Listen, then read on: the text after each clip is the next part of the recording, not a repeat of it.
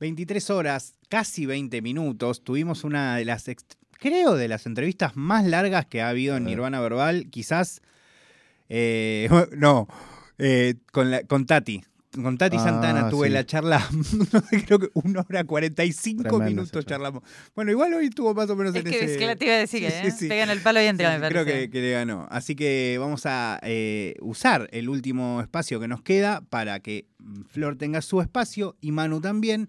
Y ahora le toca a Flor. Ay. Encima en un tema reggae importante y que además yo quiero hablar. Pero y Manu tema- también va a querer hablar. Es un tema que lo bueno es que es un tema, es un tema es que lo bueno es que es un tema eh, que voy a traer eh, seguramente otras veces porque, por ejemplo, ahora me voy a enfocar en lo estadounidense, cuando es un tema bastante abierto que puede, por ejemplo, hacerse, y tengo ganas, y esto ya estuve pensando, sobre, por ejemplo, el rap de nuestro país. Me Entonces, encanta. tranqui, porque hoy podemos hacer como una, un pequeño mordisco. Podrías después- hacerlo vos también del, in- del inglés. Ni hablar, porque eso viste que yo siempre, no te preocupes. Me encanta. Ya- ese ya lo tenés armado, ¿no? Sí, sí. no mentira, pero casi. Eh, no, pero porque de lo que vamos a hablar hoy, que es un tema muy amplio, es de eh, los discos conceptuales en el hip hop.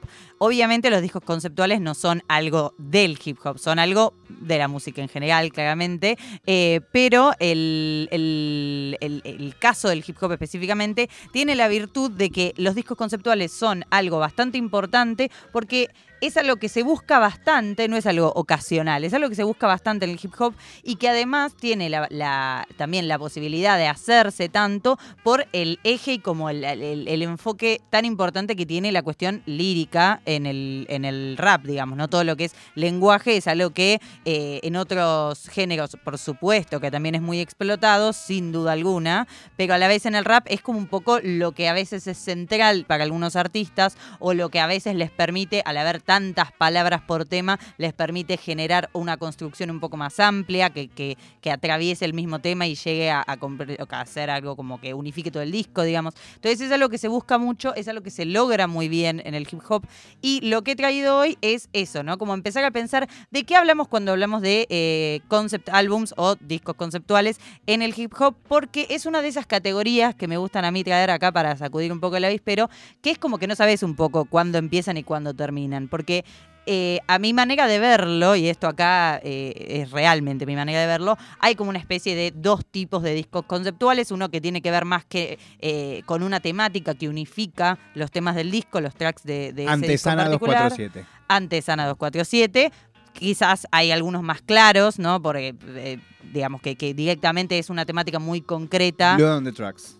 Exactamente, ¿me entendés? Como Una cosas muy concretas. Ponele The Divine Feminine de Mac Miller, ponele como. Hay como eh, discos que eh, efectivamente en todos los. eh, en todos los tracks, aunque sea desde distintos ángulos, tratan el mismo eh, tema, y no con tema me refiero a una escena en particular histórica o, un episodio o un tipo de pensamiento, sino realmente que toman desde distintos ángulos una temática más general, pero que de todas formas todos tienen como ataduras de algún tipo. Y por otro lado están los clásicos discos conceptuales, que son los discos que son unidos por una narrativa, es decir, que tiene una continuidad, que tiene un, una continuidad, un hilo conductor, si se quiere, en los temas que les permite ser una construcción como decíamos del- de, de los discos que tienen que ver con la temática conceptual, que les permite ser como una entidad eh, más completa, más entera. ¿Por qué? Porque aparte, hoy en día, más que nada, pero siempre, este, siempre no, pero hace muchísimo tiempo es así por cómo funciona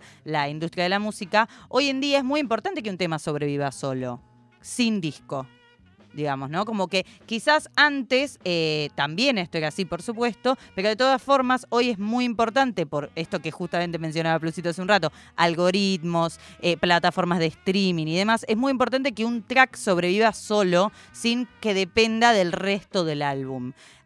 Esto Igual no me quita- repregunto eh, el- la perdurabilidad actual. Me- me- como no, no sé si tengo una respuesta para eso, ¿no? Es como de la música.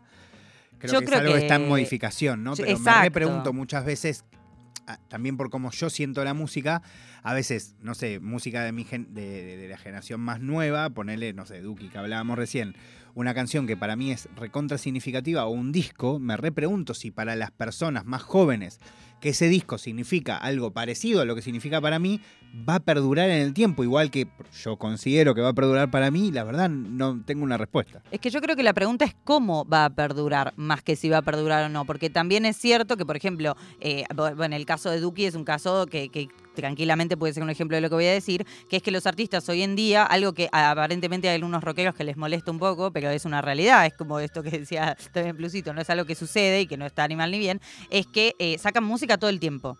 Entonces, eso no es que hace que todo sea poco memorable, pero sí no es lo mismo que la expectativa previa y la, emoción posterior de cuando, por ejemplo, eh, se saca un disco una vez por año, por ejemplo, o ni hablar de artistas mega recontra consagrados que saca Kendrick Lamar, por ejemplo, que eh, quizás está cinco años y sacar un disco, entonces cada uno, digo, cualquier persona que medianamente escucha a Kendrick sabe cuántos discos tiene más o menos, cuáles son más o menos, están separados claramente más o menos. Que estuvo 14 años sin Exacto, y son, eh, eh, Kendrick me parece como el más claro para el ejemplo porque claramente son etapas distintas. Ahora, por ejemplo, Duki tiene su manera de hacerlo. Duki, por ejemplo, cambia de etapa y lo notifica temporada de reggaetón, temporada de diablos, digo como...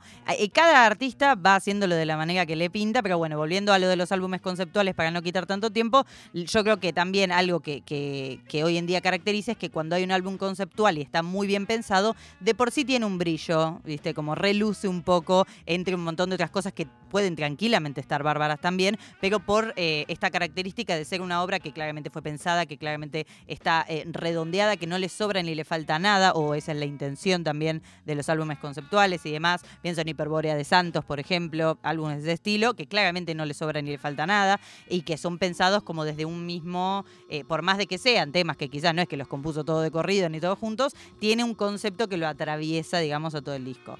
Em, y bueno, yo te hablaba de esto, de que puede tener quizás una eh, cuestión más narrativa, que sea lo que le da lo conceptual, o una cuestión más de temática que le da lo conceptual. Y de ahí podemos tomar mil ejemplos claramente, pero algo que se está discutiendo mucho también hoy en día es esto de que la narrativa en general, viste que hay mucho de, no, pero que lo hemos discutido acá también, eh, de cuando, eh, el, cuando el rap es ficción, si está bien, que hay gente que es como, bueno, esto no es real, entonces es como una careteada. Bueno, los álbumes conceptuales se basan muy profundamente en la ficción, cuando estamos hablando de álbumes que tienen mucha narrativa dentro. Eh, hay muchísimos ejemplos, yo he traído algunos para mencionar por cuestiones específicas, pero porque el rap es claramente eh, una, o sea, o tiene claramente áreas que, que son fuertemente fantásticas, ficcionales, fantásticas en el sentido de, eh, me refiero de que hay fantasías, ¿no? Eh, y por ejemplo, pienso en eh, Ready to Die de Biggie, mm. que por ejemplo es como una especie de biopic, de autobiopic, por ejemplo, para decir así un, término que acabo de sacar de la galera, mm. pero a la vez es claramente ficcional, porque a la vez el final es claramente ficcional, hay un suicidio, etcétera, en el final de la narrativa, y así podemos tener un montón de episodios que encontramos discos que eh, esto, quizás tienen algo de realidad, pero a la vez algo que no es parte de la realidad, o que directamente están todos eh, planteados desde un lugar, desde la ficción, desde el mero inicio del disco. Eh, por ejemplo, Andan de The Roots, que salió en el año 2010, es un disco que está narrado desde, está, ah, digamos, hay un narrador que es un personaje que no es ninguna de las personas que forman parte de la agrupación de Roots.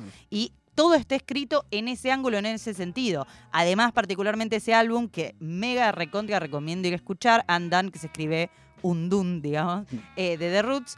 Eh, sí, ibas a decir. No, no, eh, lo tenía en vinilo y se lo regalé a alguien que conocemos. Ah, y después me vas a chusmear entonces, para que yo lea salte la casa. Creo que me arrepiento igual. Se lo podemos ir a buscar a casa. Sí, sí, te doy la dirección así lo vas a buscar. no sé si quiero. Regalo, quédatelo. Me pondría mucho más contento que vos lo tengas. Bárbaro, la pensamos, la pensamos. Eh, Andan, como te decía, además tiene el twist de que eh, hay una. Mm, está hecho en reversa la narrativa en los temas, entonces tiene como una cuestión mucho más interesante, es un nivel, si, si, si, si me permiten la expresión, muy elevado de literatura lo que está hecho en Andan. Porque aparte de algo que en la, cuando se habla de las narrativas en el rap a veces se deja de lado, que para mí es fundamental, es que el rap es también eh, literatura. eh, así como los poetas son literatura, los raperos también. Obviamente eh, no se los ve de esa manera desde la élite de la academia ni nada por el estilo, pero para nosotros que nos gusta todo esto, sabemos que es así. Y así tenemos un montón. Por ejemplo, MF Grimm tiene un disco que es una reversión medio em, twisted, ¿viste? Como medio ridiculizada, medio em, eh, satirizada, esa es la palabra que no me sería, medio satirizada, que es The Hunt for the Gingerbread Man, que ese disco particularmente también es algo que, aparte yo nombro a MF Grimm como si fuese que estoy nombrando a Pepito de la esquina, es una de las personas más importantes, eh, MF Doom, a la hora de eh, crear discos conceptuales. MF Grimm, tenemos King Shidora, tenemos un montón de cosas para resaltar, da para otra columna enteramente, por supuesto, todo eso, los mundos de, Doom, pero eh, esto, ¿no? Como tenemos un montón de algunos de los personajes más legendarios de la cultura hip hop estadounidense e, e, internacional, que son grandes literatos, que son personas que realmente construyen desde una narrativa unidades, porque a esto nos referimos con álbumes conceptuales, unidades que pueden ser, eh, muchas veces es capítulo 1, capítulo 2, pero digo unidades, que de por sí ya entre todos los tracks generan algo de eh, concepto que reúne a todo y que es lo que efectivamente le queda a la persona tras escucharlo también. Eh, hay un montón igual de, ejemplos, yo me traje algunos para mencionar. Por ejemplo, uno de mis favoritos totales de Little Brother, Little Brother, que es eh, una agrupación mega recontra importante, que es mega recontra subestimada también, o infravalorada, como le gusta decir ahora a un montón de personas, em, que es The Minstrel Show. Que The Minstrel Show yo lo traje para mencionar específicamente porque, vaya señor, señora, señores, a googlear The Minstrel Show de Little Brother, es un disco que no solamente tiene una narrativa, que no solamente tiene una etapa que va mucho con lo que quiere transmitir y que además tiene un contenido histórico que ahora voy a mencionar así brevemente, sino que ese disco en particular es... ¿Qué es eh, Minstrel? Ahí está. The Minstrel Show se refiere a cuando... Em, en Estados Unidos, estamos hablando de la época eh, cuando entre que había esclavitud y se fue la esclavitud, ahí ese momento de tanta, de tanta confusión para tanta gente, eh, lo que hacían era explotar televisivamente a personas afrodescendientes o eh, afroamericanas y ridiculizando, o sea, llevando como a una especie de, de, mm, de, hipérbole el personaje que el blanco había construido de lo que era un negro. Entonces lo que hacían era ponerlos a hacer como una especie de payasos, que se le decían minstrels, que eh, tenían como toda la, eh, maquillaje y todos los rasgos muy exagerados. Eh, se les hacía, por supuesto, este, mucha parodia también. Después encima lo que también sucedía es que para no pagarle a gente negra, lo que hacían era blanco se pintaban, de ahí viene eh, toda la crítica del blackface, empezó por ahí, se pintaban para ser ridiculizando, digamos, a todo lo que eran lo que ellos pensaban que era la cultura afrodescendiente africana, afroamericana y demás, así que eh, discriminando a todos por doquier, por supuesto, por igual. Em, entonces The Minstrel Show tiene como una cuestión también de espectáculo que lleva el hilo del disco particularmente de Little Brother, que es un hilo de espectáculo que claramente llama la atención sobre algunas cuestiones que siguen pasando en el mundo mundo del hip hop. Este disco, por supuesto, no es de ahora, pero siguen pasando hoy en día las cosas que, que, critica y, por supuesto, haciendo como un revisionismo histórico muy interesante también por parte de Little Brother, que es una de las agrupaciones que más me gustan a mí personalmente, gusto personal, este, del hip hop estadounidense, del mundo mundial. Este, y también tenemos, bueno, un montón tenemos de, cosas. Este, está, eh, por ejemplo, bueno, el que ahora fue el disco que esto fue muy gracioso, eh, paréntesis. Yo estaba preparando esta columna y me apareció en tendencias en redes sociales que Rolling Stone había elegido como mejor disco conceptual de la historia a Good Kid Mad City. Yo esto no lo sabía, pero te lo no lo sabía cuando estaba preparando la, la columna, lo cual me flasheó porque aparte esta columna no la preparé esta semana. Fue como, chicos, me están spoileando el contenido. una cosa. Me receba. Eh, pero bueno, esto, que Kendrick Lamar no, no es el único disco conceptual de Kendrick Lamar, sino que con esto que te decía de que la definición de lo que es un disco conceptual es bastante difusa, o por lo menos para mí debe serlo, porque no hay nada tan estricto en el arte, eh, porque eso, hay, hay cosas que son más conceptuales que otras, hay cosas que quizás no están pensadas de forma conceptual, pero hay algo conceptual dando vueltas y demás, entonces es como, bueno, eso, eh, tomando esa definición en cuenta, Kendrick Lamar siempre saca discos que uno podría llamar conceptuales más allá del gusto que tenga cada uno sobre los discos de Kendrick Lamar, Good Kid Mad City, eh, Mad City es claramente uno de los discos conceptuales más importantes de los últimos años. Eh, el otro día que estuve con Cruz Cafune me contaba, cosa que yo no, no lo había entendido tan, o sea, era algo que pensaba, pero bueno, es distinto cuando lo dice el protagonista en persona, que su primer disco, que es Maracucho Bueno Muere Chiquito, Sí, es literalmente un, un intento de emular el Good Kid Mad City desde su perspectiva, ¿no? Eh, armando una historia, haciendo un concepto y,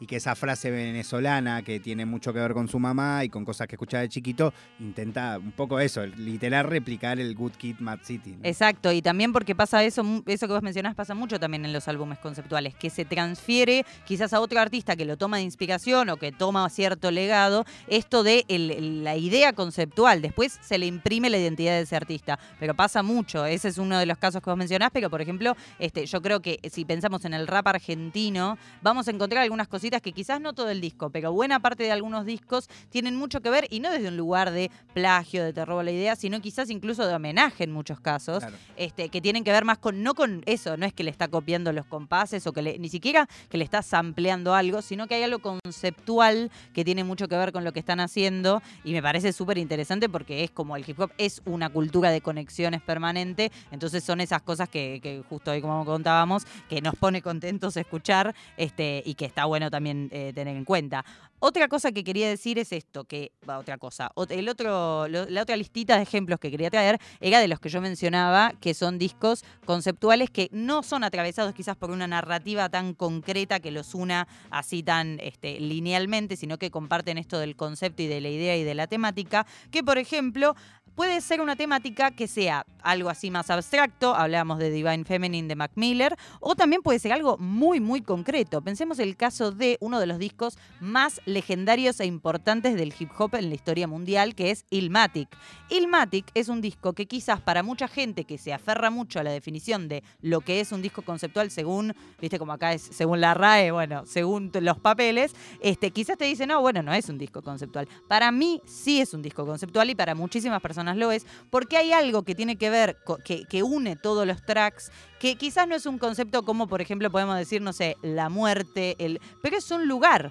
El disco Ilmatic está todo alrededor, compuesto desde y para y digamos, sobre, también, digamos, acerca de los eh, Queen Street Project. O sea, estamos hablando de un barrio que termina siendo el escenario no solamente donde Nas eh, ha, eh, ha vivido, ha escrito, además, sino además claramente es a donde el disco te quiere trasladar en cada uno de sus temas. Colaboraciones incluidas, digamos. Entonces es re interesante pensar cómo también un concepto puede ser, o una temática, puede ser un lugar. O por ejemplo, uno de también los discos que más me ha gustado de los últimos años a mí personalmente, Eve de eh, Rhapsody, que es un disco conceptual en el sentido de que quizás no hay una narrativa, ni siquiera hay quizás un concepto tan claro para subrayar, pero es un disco que todos los temas tienen, incluso aunque tengan una sonoridad diferente, un estilo distinto, todos homenajean de una forma o de otra a una mujer y esa mujer es la que le pone el título al tema. Tenemos, por ejemplo, Nina, que homenajea a Nina Simón y que tiene unos samples.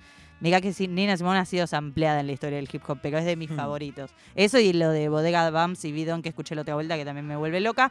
Eh, pero bueno, eso, tipo, cada tema, cada track tiene eh, un, un nombre, pero no solamente por esa persona, sino porque hay algo conceptual que realmente une todo el disco y que me parece súper interesante. Sí. No, pensaba incluso en Hecho a Mano de Easy, que es un disco que temáticamente quizás no es tan conceptual, pero sí la idea de eh, graficar un momento sonoro de la Argentina y llamar a 11 productores distintos, pero que representan el sonido que estaba en ese momento dándose en nuestro país, y como que eso sea el concepto, ¿no? Eso Totalmente. como para eso que ese ejemplo que estabas diciendo. Totalmente, porque es eso, digamos, obviamente no vamos a llamar disco conceptual a cualquier disco que tenga un título que se relacione con algunos temas o ponele, bueno, eso, digamos, básicamente eso, iba a dar ejemplos, pero no quiero tampoco poner, tipo, viste que si no te haces una línea en la arena y es como, nadie puede pensar que esto es conceptual, no, claramente es difuso, pero digo, pero hay esas cuestiones que incluso sabiendo más sobre el artista, sobre el género, sobre el momento, sobre de dónde fue escrito, porque,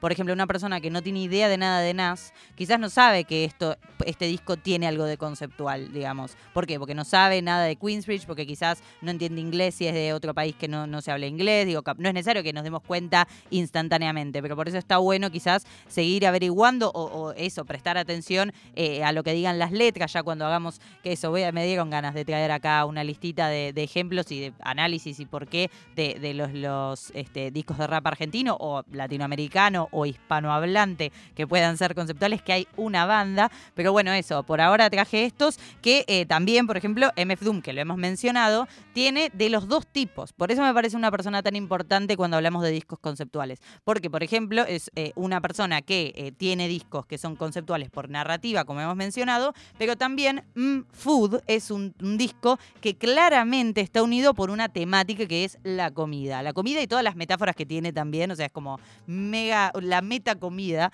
em, un montón de cuestiones que unen todos los tracks y que claramente aparte forman este, parte de la estética, el título del disco, eh, todo lo que hizo él en cuanto a performance cuando fue, fue en esta época de este disco. Hay un montón de cosas para analizar y me parece que es una de las personas más importantes para hablar si hablamos de discos conceptuales. Pero sin embargo, traje música de MF Doom porque me parece que, eh, primero que, eh, nada, me dio pena, voy a decirlo, no es que, pero em, no, pero me parecía que había que traer algunos que quizás ejemplifiquen mejor un track, que, que ejemplifique mejor eh, cómo el disco era conceptual y yo creo que DMF Doom quizás es tan conceptual que es como mejor escucharlo todo de bloque para entenderlo. Y además, porque DMF Doom es esto que te decía, hay que hablar, es otro capítulo entero para hablar largo y tendido, así que ya traeré. Pero bueno, traje tres temitas que son de algunos de los discos que estuve mencionando. Ok, y escuchemos ¿Qué, ¿Qué, preferís? ¿Escuchar un. ¿Podemos escuchar uno entero y pinchar los demás? No sé, vos decime las indicaciones. yo te digo lo que traje, ¿te parece? y, vos, eh, claro. Yo traje Mad City de Kendrick Lamar, de Good Kid Mad City. Traje Still Lives Through de The Minstrel Show de Little Brother. Y traje Tip the Scale de The Roots de Undone. Te propongo lo siguiente, escuchemos The Little Brother, que creo que es la banda con menor visibilidad de estas, de, estas tres, sin duda, sin duda. Y eh, picamos un poquito de Roots y quizás podemos cerrar con el de Kendrick. Me encantaría. ¿Te parece? Me encantaría. Vamos con, ¿cómo se llama el de Little Brother? Se llama Still Lives Through. Vamos con ese y después viene la columna de Manu y continuamos con este final de Nirvana Verbal por Nacional Rock. Imagine if this was the last rhyme I ever wrote, the last words that I ever spoke. Nope, I'ma keep serving them, cause there's somebody out there that never even heard of him. Or the songs I be murdering. Now it's a whole herd of men that following this footstep. I did it all to get a rep and it worked out. Now my sisters kirk out when they hear me on the radio. Here we go with the steady flow. I'm the best since sliced bread, but you already know how it goes when me and Tay be composing over instrumentals, ninth holding. We not hot niggas scolding. I told men, but it's only now you wanna listen. So get close, please pay attention. Here's a few things I like to mention. The B, the I, the G, the P, the O, the O, the H, there is none greater. The L, the B, the J, the L is here forever. Money, so see me later. Stash away plenty sheets of paper. The shit is perfected and we hit the majors. See, I said you niggas couldn't cage us. The mere feeble attempts was out outrageous. It ain't a party till we hit the stages. Rapper Pooh signing off, see you in the funny papers. Funny papers. Ha. You can bet your life on it. You gon' see me, man. Come on. Rock, rockin' you don't. Freak, freaking you don't. To the beating you don't. Shoot, nicking you don't. Think I will, but I won't stop. Uh, you think I will, but I won't stop. Uh, rock, rockin' you don't. Freak, freaking you don't. To the beating you don't. You nicking you don't. Big cool when he don't stop. Uh, and ninth wonder he don't stop. Even though most of our albums are poorly promoted. And all the magazines probably won't even quote it. J League never running or folding. We got tight to steal y'all spotlight, and y'all won't even know it. One time for Big Pooh, cause he quit eating steak. And two times for Ninth Wonder, cause he setting it straight. And three times to that hole from the 814 that moved in, got kicked out, and caught on tape. Just a little bit of time is all that we granted on this planet for us to get our little bit of shine. So if y'all wanna get a line, then talk to Big Doe. Ain't shit free but the spirit of my rhymes. I hear it all the time. LB ain't on the same shit. So innovative, y'all the next best thing since whatever. I just laugh with it. Cause today's fan is tomorrow's rap critic. One day they giving you the thumbs up, the next they telling Knife to go and switch his drums up. The best is what they expect, but why they won't let the music just be what it is is anybody's guess. So uh, if y'all feeling this, y'all ain't gotta analyze it. This shit is dope and we ain't changing up. Making money and our parents ain't ashamed of us. And when I think about that, I can't complain as much. So let it rock. Raleigh got her, to the Durham got her, Chapel Hill got her, Greensboro got her, Point got her, got a zone. It's for y'all, man. Check it out. Uh, rock, rockin' you don't, freak, freaking you don't, shoot, leaking you don't, to the beating you don't. Think I will, but I won't stop. Uh, think I will, but I won't stop.